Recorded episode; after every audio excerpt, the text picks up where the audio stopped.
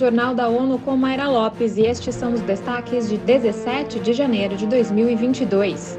Relatores pedem ao Paquistão ações contra casamento forçado e infantil. Melhor gerenciamento de metano pode ajudar a reduzir emissões até 2023. Especialistas em direitos humanos na ONU expressaram preocupação com relatos sobre aumento de casos de sequestro, casamento forçado e conversões religiosas de meninas menores de idade e jovens de minorias religiosas no Paquistão.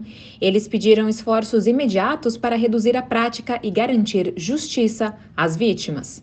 Numa declaração, os relatores pedem que o governo paquistanês tome medidas imediatas para prevenir e investigar esses casos de forma objetiva e em conformidade com a legislação nacional e os compromissos internacionais de direitos humanos. Existem testemunhos de que meninas de 13 anos estão sendo sequestradas de suas famílias, traficadas e obrigadas a se casar com homens, às vezes com o dobro de sua idade, e coagidas a se converterem ao islamismo.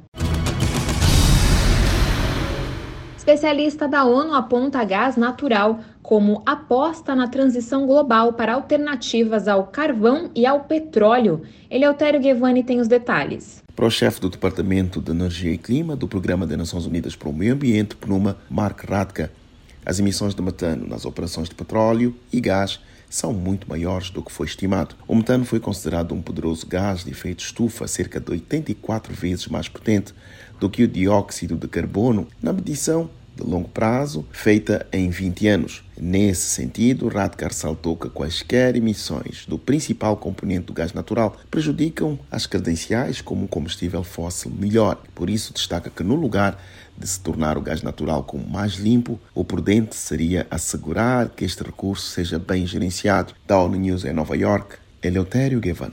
As fontes de energia solar, eólica ou ambas já são usadas por vários países. Alternativas cada vez mais consideradas são a produção da energia com fontes hidrelétricas, geotérmicas ou biomassa sustentável. Um alerta sobre a situação da falta de energia elétrica em várias instalações de saúde pelo mundo chamou a atenção de autoridades neste fim de semana. Vamos ouvir Mônica Gray. Em relatório compilado por organizações internacionais como o Banco Mundial, a Organização Mundial da Saúde, OMS, a Agência Internacional de Energia Renovável, IRINA, especialistas dizem que quase um bilhão de pessoas no mundo não têm acesso a atendimento de saúde com eletricidade garantida. O problema ocorre em países de rendas baixa e média e atinge uma em cada oito pessoas da população mundial. O relatório também contou com a participação da entidade Energia Sustentável para Todos. O documento explica que o acesso à energia elétrica é essencial no fornecimento de cuidados médicos de qualidade. Da ONU News em Nova York, Mônica Gray.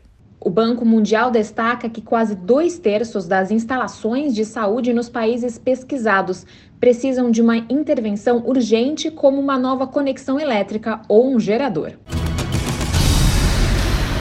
Nesta segunda-feira, o Conselho de Segurança debateu a situação no Iêmen. O enviado especial ao país, Hans Grundberg, e o chefe para assuntos humanitários da ONU, Martin Griffiths, falaram aos membros do órgão. Segundo Grundberg, a situação militar permanece estável. Não houve grande escalada ou mudanças na disposição das linhas de frente. Ele acrescentou que, atualmente, há uma intensificação da diplomacia para resolver o conflito. Já Martin Griffiths alertou que as necessidades humanitárias permanecem altas. A economia do país continua fraca e os serviços básicos à beira do colapso, apontando para um ano extremamente difícil para a população. A estimativa da ONU é que 21,6 milhões de pessoas vão precisar de assistência humanitária e serviços de proteção.